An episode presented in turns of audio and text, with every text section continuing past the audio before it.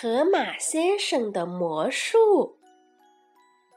河马先生戴着顶大礼帽，他是个了不起的魔术师。河马先生登台表演，他摘下大礼帽，让大伙儿看看里面是空的，然后盖上一块白手绢儿，嘴里念念有词。他先请兔子先生上台，兔子先生把手伸进礼帽里一摸，摸出来一个大白鸽。大白鸽拍拍翅膀飞走了。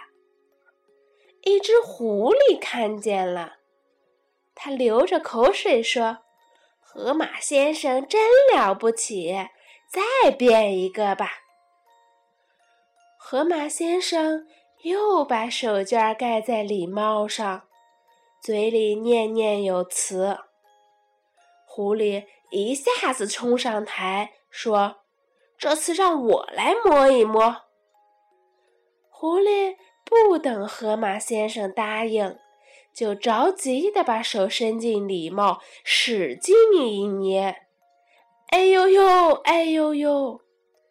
狐狸叫了起来。